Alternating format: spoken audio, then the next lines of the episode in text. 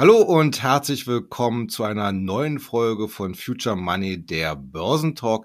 Mein Name ist Carsten Müller und an meiner Seite beziehungsweise am anderen Mikrofon wie immer mein Kollege Jens Bernecker. Erstmal ein schönes Hallo an dich.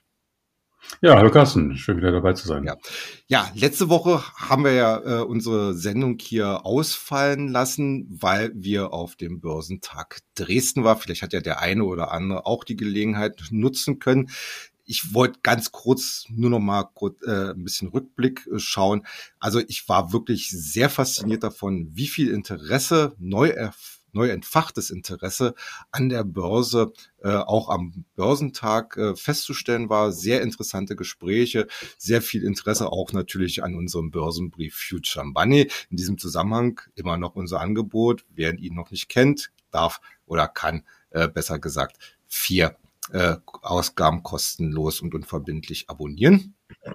Auf jeden Fall, der Börsentag war sehr interessant und wir freuen uns natürlich auch schon darauf, denn im März geht sozusagen die Show weiter. Anfang März sind wir dann nämlich in Frankfurt am Main mit dem Future Money, mit unserem Kooperationspartner äh, börsenkiosk.de und natürlich würden wir uns freuen, wenn der eine oder andere von unseren Zuhörern oder auch Zuschauern letztlich den Weg nach Frankfurt findet. So, wir sind in einer Situation an der Börse, wo man so richtig das Gefühl hat, da ist jetzt wieder richtig Leben in der Bude. Das kann man auch entsprechend an den äh, Zahlen sehen, die wir jetzt jüngst vom Deutschen Aktieninstitut bekommen haben. Denn die haben für 2022 festgestellt, dass es inzwischen in, allein in Deutschland 12,9 Millionen Aktionäre gibt. Das ist ein Spitzenwert. Äh, natürlich die meisten in ETFs und Fonds und Zertifikaten, aber das Interesse an der Börse entfacht, äh, ist neu, frisch entfacht worden. Und natürlich freuen wir uns, dass wir da auch einen gewissen Anteil haben.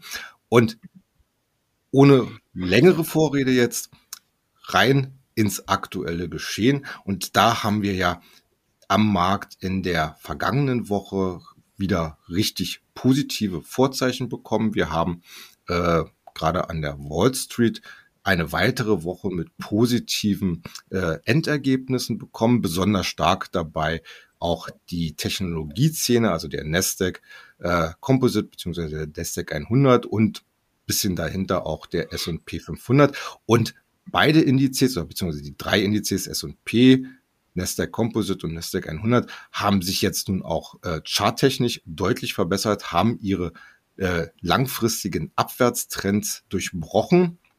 Und da geht jetzt dann gleich meine erste Frage jetzt an dich, Jens. Äh, siehst du das als ähm, neues, ich sag mal so, nachhaltiges Kaufsignal oder droht uns vielleicht hier nochmal ein größerer Rücksetzer? Also zunächst einmal ist es ähm, wirklich wichtig, das äh, zu erkennen, dass wir den äh, Abwärtstrend, den wir seit äh, 22 äh, im S&P 500 ähm, hatten, dass der jetzt tatsächlich gebrochen ist. Also dieses eine Jahr 22, also fast genau von Januar bis Januar, äh, war ja äh, sehr negativ mit hoher Volatilität und jetzt haben wir das erste kleine Signal. Das ist schon mal ermutigend, weil das bedeutet, dass die Börse wieder den Blick nach vorne wagt und sich nicht zu sehr von den von der Rhetorik, der aktuellen Rhetorik, insbesondere der FED, äh, beeindrucken lässt. Das ist schon viel eingepreist. Wir hatten das ja ähm, im letzten Podcast und auch davor immer wieder kommentiert.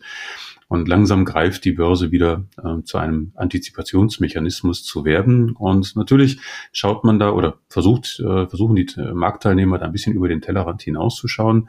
Und was sehen wir da? Nun, wir sehen zunächst einmal, dass ähm, in Europa, ähm, das gilt jetzt mal erst für die europäischen Börsen, für den DAX, dass die, das Thema Rezession wohl vom Tisch ist. Das ist schon mal gut. Und in Amerika sehen wir, dass die Konjunkturdaten zwar darauf hindeuten, dass es eine Wahrscheinlichkeit zu einer Rezession äh, gibt, aber es gibt auch einen gewissen, äh, einen gewissen Widerstand. Und ähm, das ist das, was wir hier schon öfters kommentiert haben. Die äh, Fed will ja in Amerika buchstäblich eine Rezession erzwingen, obwohl es dafür gar keine richtige Notwendigkeit gibt.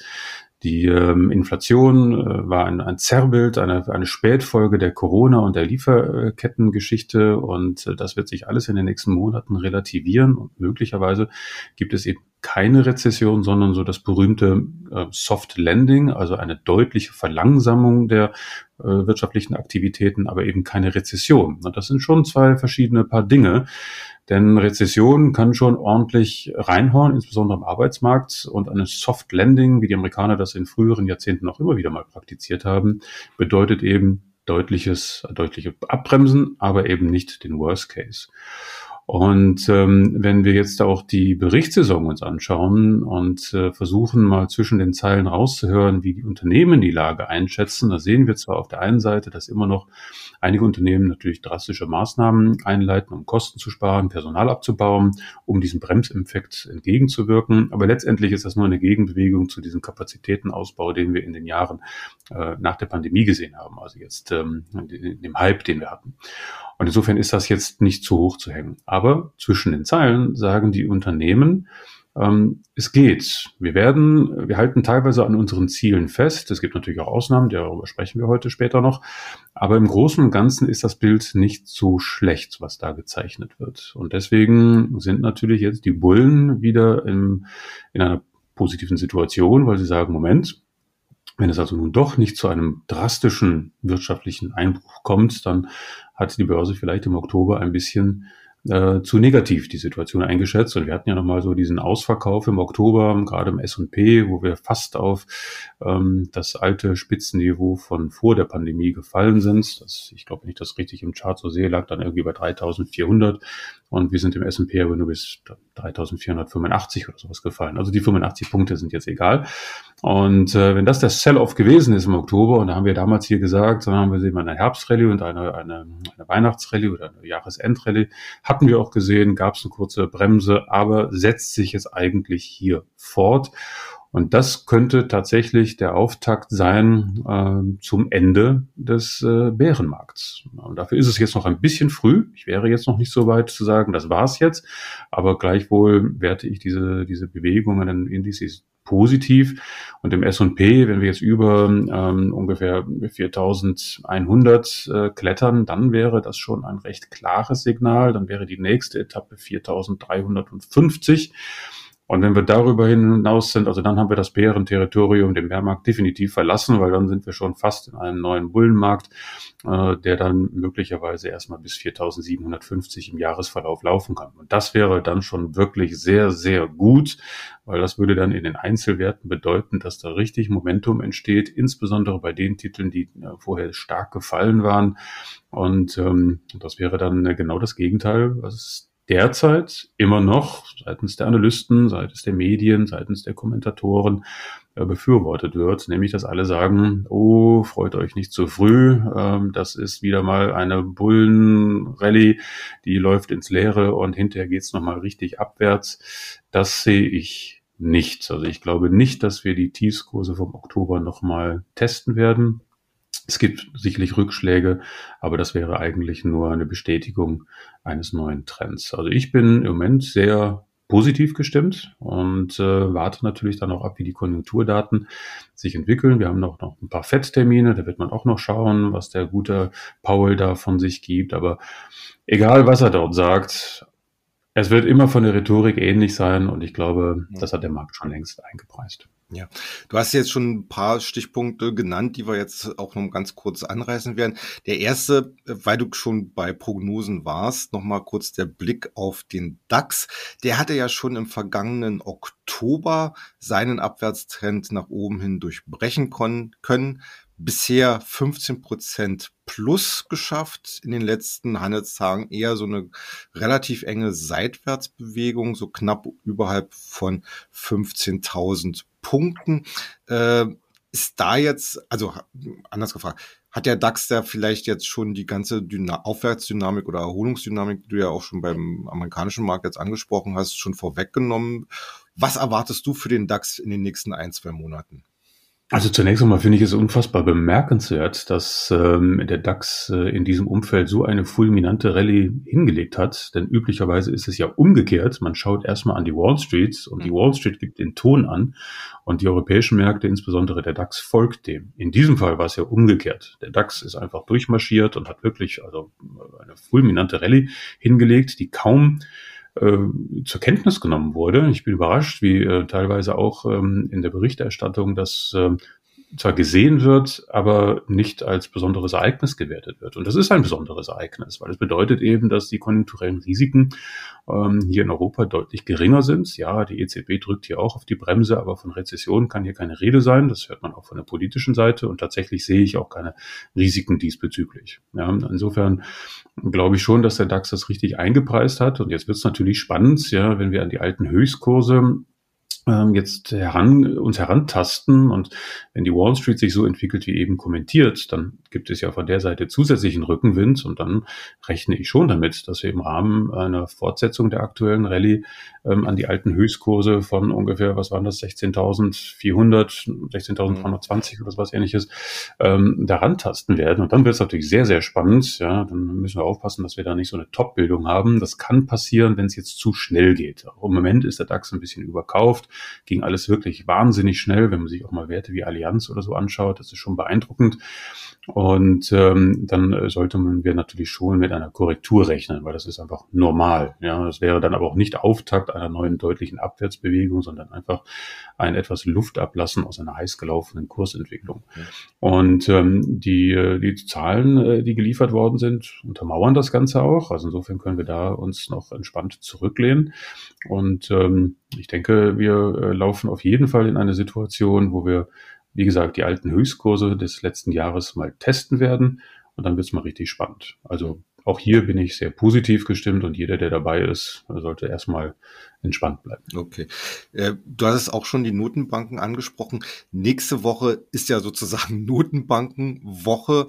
Erst am Mittwoch, wenn die US-Notenbank FED äh, ihre Zinsentscheidung bekannt geben wird. Am Donnerstag folgt dann die EZB eigentlich von den Erwartungen her ist mehr oder weniger alles abgesteckt, aber ich würde es trotzdem noch mal ganz kurz auf den Punkt bringen lassen von dir.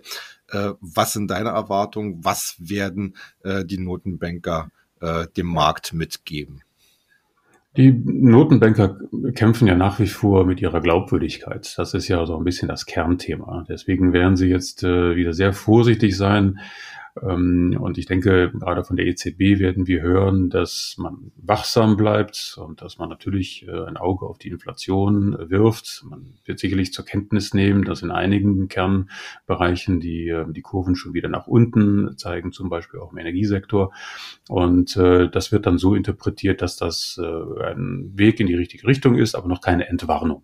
Ja, also man wird sich versuchen, relativ neutral zu zeigen und ähm, nicht dem Markt zu signalisieren, äh, so das war's und wir rechnen schon irgendwann im Laufe des Jahres damit, dass wir die Zinsen wieder zurücknehmen. Also das wird definitiv nicht passieren. Darauf sollte die Börse auch nicht hoffen. Ich glaube, das tut sie im Gegenwärtig auch nicht.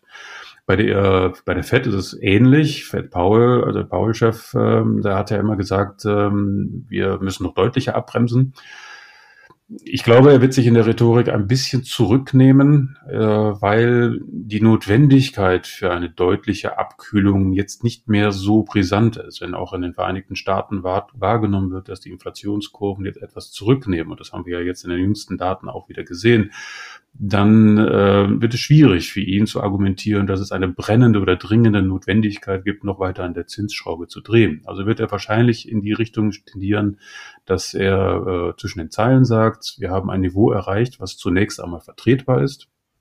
Und da bleiben wir erstmal. Mhm.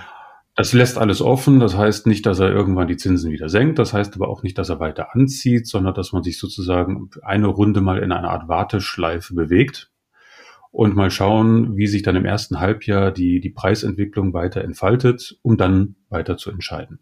Das wäre ein Umfeld oder eine Rhetorik, mit der die Börse gut leben kann, weil es bedeutet eben erstmal keine weiteren Erhöhungen. Das ist ja das, was noch im Herbst eben antizipiert worden war, dass bis, bis Mitte 23 noch weitere Erhöhungen geben würde. Mhm.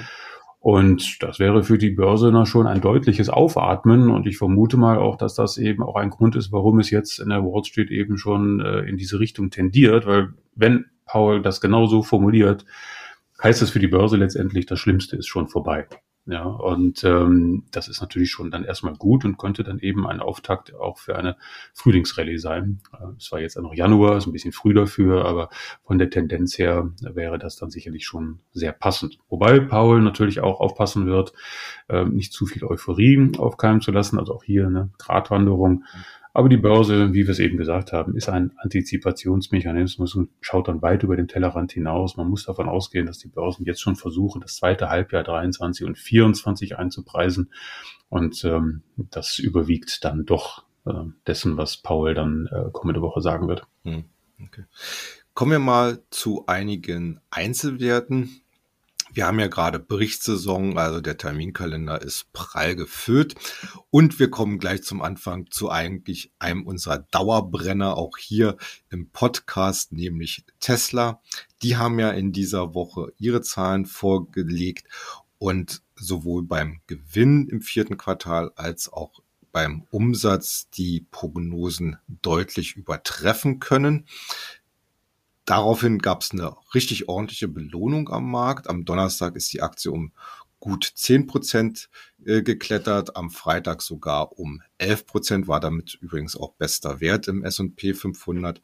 Ja, Tesla, kommt, kommt Tesla jetzt so aus seinem bisherigen Stimmungstief wieder heraus? Ist die Aktie jetzt, ich sag mal so ein Strong Buy?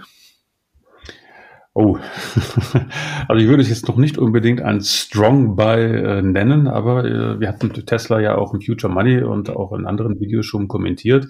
Es gab auch dort ein Stimmungstief, äh, was in erster Linie darauf zurückzuführen war, dass A, ähm, Elon Musk sich da mit Twitter so ein bisschen da verzettelt hat und zum anderen gab es eben auch die Anzeichen im Herbst, äh, dass möglicherweise die Nachfrage sich nicht so stark entwickelt wie ursprünglich prognostiziert. Nun, das sieht heute ganz anders aus. Tesla ist drauf und dran in diesem Jahr zwei Millionen Fahrzeuge zu produzieren. Antizipiert worden waren 1,8 Millionen, also das ist schon mal sehr gut. Man darf sich erinnern, wer hätte das damals gedacht, vor ein paar Jahren, dass Tesla überhaupt mal in diese Größenordnung kommt. Und was ich viel bemerkenswerter finde, ist, dass Tesla ähm, gerade die Preise massiv gesenkt hat. Ähm, die Preise für alle ihre die Modelle, ob jetzt den Modell 3 oder auch dem Y und auch dem Premium Modell S, der jetzt äh, neu herausgekommen war, sind deutlich gesenkt worden. Und ich meine, wir, reden wirklich von deutlich von Preisnachlässen von 15 Prozent und, und mehr. Und ähm, das ist schon ein, ein sehr starkes Signal.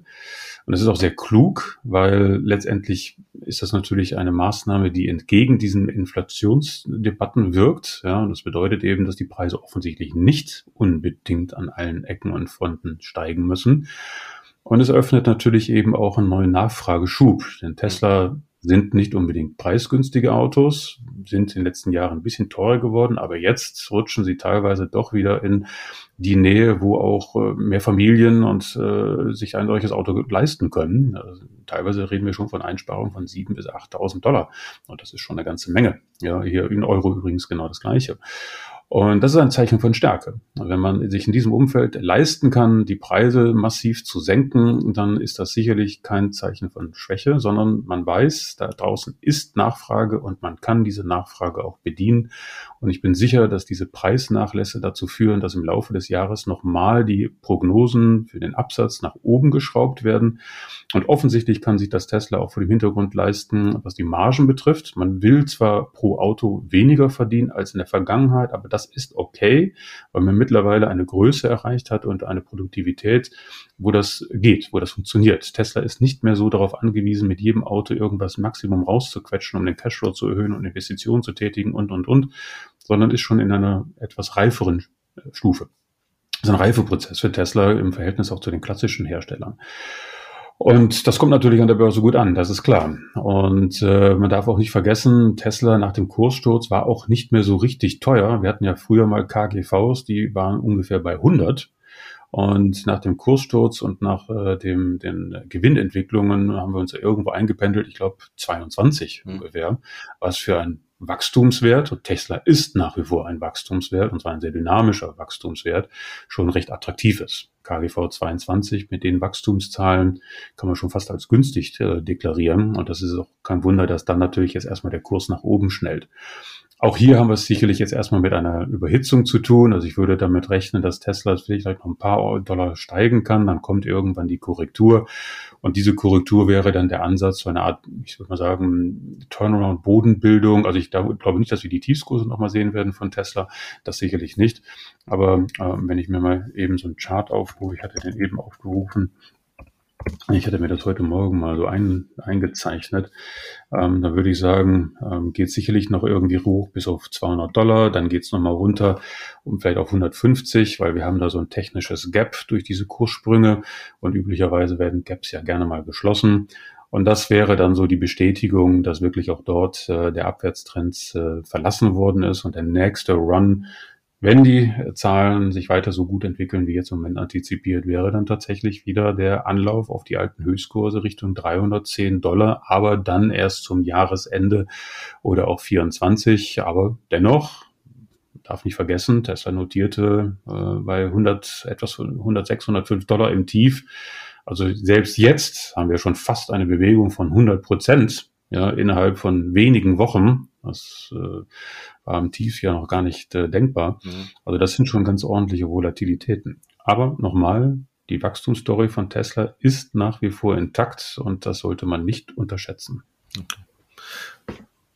Schauen wir auf den nächsten Wert, Microsoft. Microsoft hat bei seinen Quartalzahlen eher enttäuschende Zahlen präsentiert. Insgesamt ging der Gewinn deutlich zurück obwohl man eigentlich beim Hoffnungsträger Cloud, äh, also die haben ja diese Cloud-Plattform Azure, ähm, weiterhin deutliches Wachstum zeigte. Allerdings, und das war mehr oder weniger der ausschlaggebende Punkt, warum die Aktie am Ende dann trotzdem verlor, war, dass man die Wachstumsaussichten gerade für das Cloud-Geschäft um vier bis fünf Prozentpunkte zurückstufte.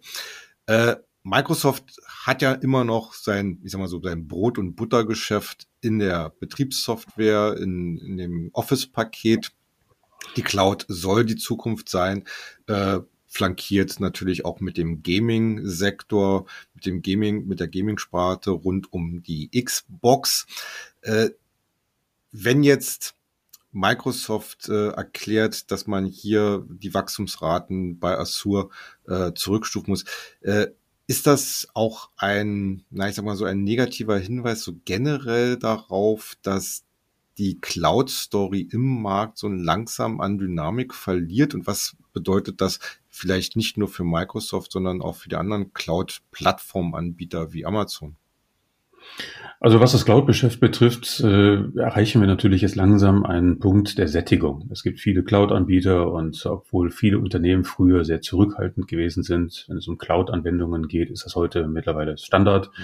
und immer mehr Unternehmen und immer mehr Prozesse werden in die Cloud verlagert und dann entsteht natürlich Wettbewerb und wenn Wettbewerb da ist, dann drückt das natürlich auf die Margen und dann hat man einfach eine ganz normale Sättigungsentwicklung. Also die Cloud-Story ist nicht sicherlich nicht zu Ende. Die wird auch sicherlich weiter sich noch fortsetzen, aber sie hat eben auch hier einen anderen Reifegrad er wird äh, erreicht und da ist nicht mehr so diese die, die, die sexy Story schlechthin, die jetzt neue Kursfantasien an der Börse entfacht. Bei Microsoft, so ist meine Wahrnehmung, auch wenn man sich sie anschaut, äh, wie die Kommentare an der Wall Street ausschauen, wie die Wahrnehmungen dran an Wall Street sind, da dreht sich eigentlich meines Erachtens in diesem Jahr alles um das Thema KI. Mhm. Also künstliche Intelligenz, das hatten wir ja auch schon hier mal besprochen und äh, dieser Hype, der jetzt bei Microsoft da teilweise auch entstanden war mit der Beteiligung an OpenAI, das ist ja der Betreiber der äh, KI-Plattform ChatGPT, die jetzt äh, seit November hier äh, in aller Munde ist.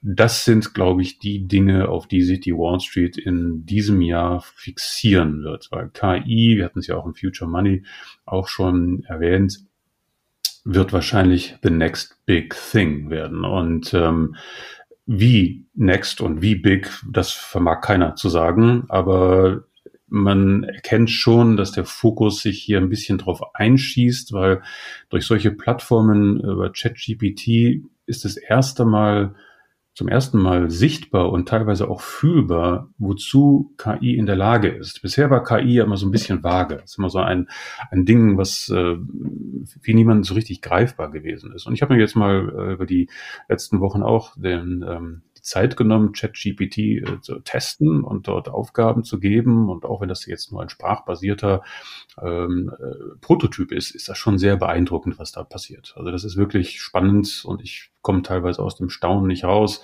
Und dann kann man sich die, die Fantasie mal so ein bisschen schweifen lassen, wohin das dann eines Tages führen wird. Also es ist durchaus eine, ein, ist, ist 22 dort ein, ein, ein, äh, ein Jahr gewesen, wo möglicherweise das ganze KI-Thema eine neue Dynamik bekommt.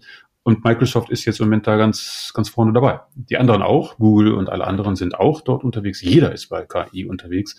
Aber Microsoft hat jetzt einfach dort ein bisschen mehr Aufmerksamkeit ziehen können. Und ich kann mir gut vorstellen, dass das Thema KI bei Microsoft zu einem wirklich sehr, sehr wichtigen Thema wird. Alles andere wird man weiterhin machen, alles andere wird auch weiterhin Geld bringen, gar keine Frage, aber die Börse will ja immer Wachstumsstories haben. Die wollen ja wissen, wo ist hier, wie gesagt, die nächste Dynamik. Und die vermute ich tatsächlich in, im Bereich der KI. Und ich wäre nicht überrascht, wenn es dort bei Microsoft im Laufe der nächsten Monate so einen kleinen KI-Hype gibt, ja, der dann möglicherweise zu einer Übertreibung führt in der Kursentwicklung. Das kann schon sein. Aber daran kann man ja ruhig partizipieren, spricht ja nichts dagegen. Aber äh, KI, also da bin ich fest von überzeugt, wird die Story an der Wall Street in diesem Jahr sein. Okay. Ähm, ich bleibe mal trotzdem noch mal ganz kurz, äh, ich sag mal so halbwegs beim Cloud-Thema. Rechenzentren sind dazu natürlich notwendig und eine ganze Menge Halbleiter dafür zum Betrieb der entsprechenden Server. Und da war ja bislang auch Intel sehr dick im Geschäft. Bloß wenn man jetzt auf die aktuellen Zahlen des Prozessorherstellers schaut, sieht das doch danach aus, als wenn man hier deutlich Boden gegenüber dem Wettbewerb gerade auch im Bereich Rechenzentren verliert. Intel musste jetzt für das letzte Quartal einen Einbruch beim operativen Gewinn um rund 80 Prozent melden und auch der Ausblick war jetzt nicht gerade so, dass man jetzt sagt, äh, okay, ich muss die Aktie haben. Äh, sind die guten Tage bei Intel jetzt vorbei? Ist man äh, jetzt, äh, ja, ich sag mal so, äh, in die Zange genommen eigentlich von äh, wesentlich innovativeren Wettbewerbern und verliert man noch weiter an Boden? Ja, der, der Kampf im Halbleiterbereich, den kennen wir ja schon seit vielen, vielen Jahren und dieses Wechselspiel ähm, ist jetzt auch nicht neu und tatsächlich hat Intel natürlich jetzt schon einige, wie soll man so schön sagen, Challenges oder Herausforderungen ähm, auf der einen Seite haben, äh, kämpfen sie mit der schwachen Nachfrage und auf der anderen Seite äh, drücken, äh, drückt das natürlich auf die Gewinnspanne und äh, es fehlt jetzt auch hier ein bisschen so die Story. Ja. Man darf auch nicht vergessen, dass die US-Regierung ja im letzten Jahr ein massives Hilfspaket für die Halbleiterindustrie gestartet hat. Das war ja ganz klar erklärtes Ziel ähm, von Joe Biden mehr Produktion zu Hause, mehr Technologie nach Amerika holen. Und da spielt Intel natürlich schon eine Schlüsselrolle. Also ich wäre jetzt nicht so weit zu sagen, oh, die Story von Intel läuft jetzt in eine Sackgasse oder Intel ist auf einer schiefen Ebene, wo sie so schnell nicht mehr rauskommen. Das sehe ich jetzt definitiv nicht, weil Intel immer noch in der Lage ist, hervorragende Chips zu bauen und äh, wird sicherlich auch nicht dort ähm, die, die, die notwendigen Investitionen verschlafen, die jetzt äh, notwendig sind, um zum Beispiel mit dem Thema KI umzugehen. Ähm, Intel hat jetzt ein strukturelles Thema und da wird der neue CEO beweisen müssen, ob er das in den Griff kriegt. Ich denke schon, dass er das in den Griff bekommt. Ich glaube, was jetzt hier an der Börse passiert, ist, dass ein bisschen zu kurz gedacht wird. Man schielt eben jetzt auf diesen ähm, Quartalsumsatzeinbruch. Ich glaube, der war da bei 32 Prozent und eben auf die, die, äh, den Gewinnrückgang, den du gerade skizziert hast. Aber das ist nur eine Momentaufnahme und spiegelt eher die Vergangenheit wieder und nicht unbedingt die Probleme für die Zukunft. Also ich würde Intel jetzt im Moment so einschätzen, dass es sich definitiv lohnt, ähm, in den Wert zu beobachten, weil die Korrektur war jetzt im Kurs schon ganz ordentlich. Interessanterweise haben wir, glaube ich, jetzt am Freitag keine neuen Tiefskurse gesehen bei Intel, wenn ich das richtig ähm, im Chart gesehen habe. Und das zeigt eigentlich schon, dass der, dass die Börse ähm, vieles von dem schon im, im Herbst eingepreist hat, also was jetzt ähm, bekannt gegeben worden ist. Und tatsächlich zeichnet sich ja hier eigentlich so eine Art Bodenbildung ab, irgendwo zwischen 26, 27 Dollar.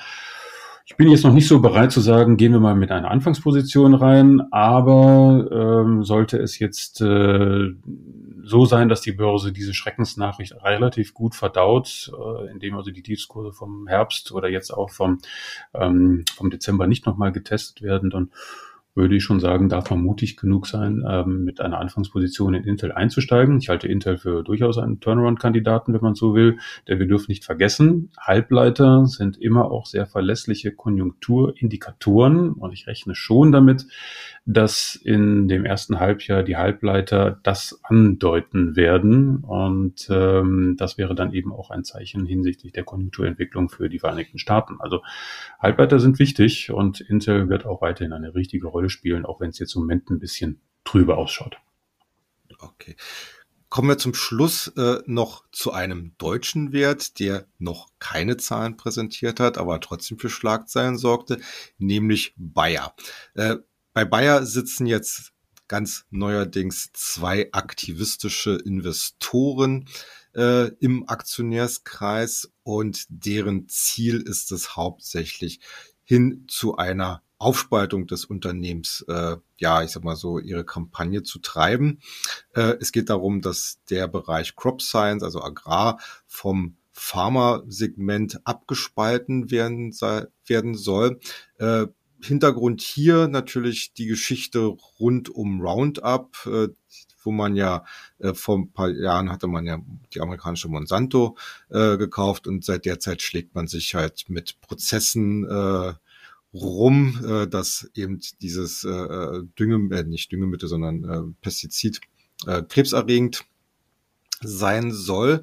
Jetzt kommt von Seiten äh, der neuen Investoren zum Beispiel auch der Vorschlag, dass man es doch Johnson Johnson nachmachen sollte. Die haben ja damals äh, Sammelklagen hinnehmen müssen um ein Babypuder, was äh, im Verdacht stand, eben auch krebserregend letzten Endes zu sein.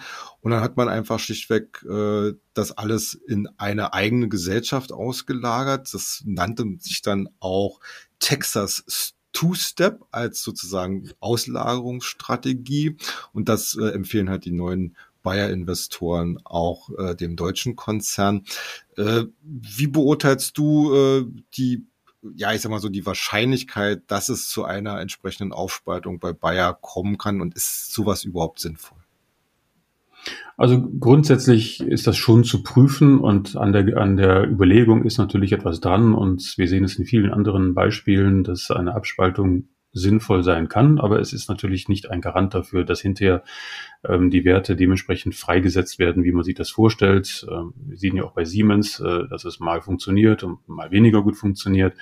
Ähm, das kommt immer darauf an, wie ertragsstark tatsächlich ähm, der jeweilige Bereich ist. Und ich kann das nachvollziehen, dass man auch bei Bayer natürlich prüft, ob eine Aufspaltung nicht zielführend ist. Und tatsächlich würde das in diesem Fall auch Sinn ergeben, denn es würde einfach mehr Transparenz schaffen und man wäre eher in der Lage zu identifizieren, wo sind wirklich die Ertragsbringer, wo sind die Sektoren, die wirklich äh, für die Zukunft ausgerichtet sind. Bayer hatte ja diese Woche, glaube ich, auch gepunktet mit einem äh, neuen, mit einer, äh, mit einer Entwicklung in Sachen Prostatakrebs-Medikament, ähm, wo die EU ja schon ein weiteres grünes Licht gegeben hat. Und das kam ja auch sehr gut an. Und das sind so Zeichen, dass es einfach wichtig ist, bei einem solchen großen Konzern zu identifizieren, wo sind Sektoren, die wirklich gut ausgerichtet sind und wo sind Sektoren, die eher problembehaftet sind. Und das ist bei Bayer natürlich offensichtlich. Es gibt eben einige Dinge, die sind äh, schwierig, wie du gerade schon gesagt hast. Also diese ganzen Pestizide und diese ganzen Altlasten, die man da mit sich rumschleppt, die behindern ja ähm, jene Bereiche, die tatsächlich zukunftsorientiert sind, wie zum Beispiel Medikamente oder der Agrarbereich, der natürlich eine wahnsinnige Dyna Wachstumsdynamik zeigen kann. Und ähm, ich denke, ähm, Bayer ist gut beraten, sich da ähm, offen und konstruktiv zu zeigen und einfach zu signalisieren, ja, äh, wir können uns damit beschäftigen und auseinandersetzen. Und man muss sich nicht unbedingt immer den aktivistischen Aktionären hingeben. Also mhm. ich würde von der Bayer-Führung erwarten, dass es nicht ein Aktivist sein muss, der einen Konzern in diese Richtung, Richtung drängt, sondern dass das Management von sich aus sagt, ähm, auch wir ähm, überlegen das und äh, lassen das dann prüfen. Und wenn wir da zu einem Ergebnis kommen, dass es zielführend ist und dass der Kapitalmarkt eben auch wohlwollend ist und dass da auch dementsprechend ähm, eine Win-Win-Situation entsteht, dann wäre das sicherlich gut. Ja, das vermisse ich jetzt von Bayer ein bisschen. Das ist so typisch ne, bei den insbesondere europäischen oder deutschen Konzernen, die tun sich mit so Abspaltungsgeschichten immer ein bisschen schwer. Da sind die Angelsachsen schneller dran. Aber es wäre schon gut. Und die Börse antizipiert das ja auch ein bisschen. Ich Bayer war ja jetzt auch kein, kein schlechter Wert in den letzten mhm. Wochen. Und natürlich spekuliert die Börse ein bisschen darauf, dass das auch funktionieren kann. Aber da fehlt einfach ein bisschen das klare Commitment seitens des Managements. Aber ich kann mir vorstellen, dass das in Q1, Q2 durchaus äh, noch hochkocht, das Thema. Und dann sind wir gespannt, wie, wie das Management sich positioniert. Ja, okay. So, dann herzlichen Dank für deine heutigen Einschätzungen. Wir hören uns nächste Woche wieder an gleicher Stelle. Falls ihr irgendwelche Werte habt, die ihr gerne hier an dieser Stelle mal besprochen haben wollt, dann schreibt uns einfach. Äh, ansonsten vielen Dank fürs Zuhören bzw. Zuschauen. Und wir freuen uns dann natürlich, wenn ihr nächste Woche wieder einschaltet. Habt eine gute Zeit, habt gute Geschäfte. Bis dann. Tschüss. Ja, von meiner Seite. Tschüss, bis nächste Woche.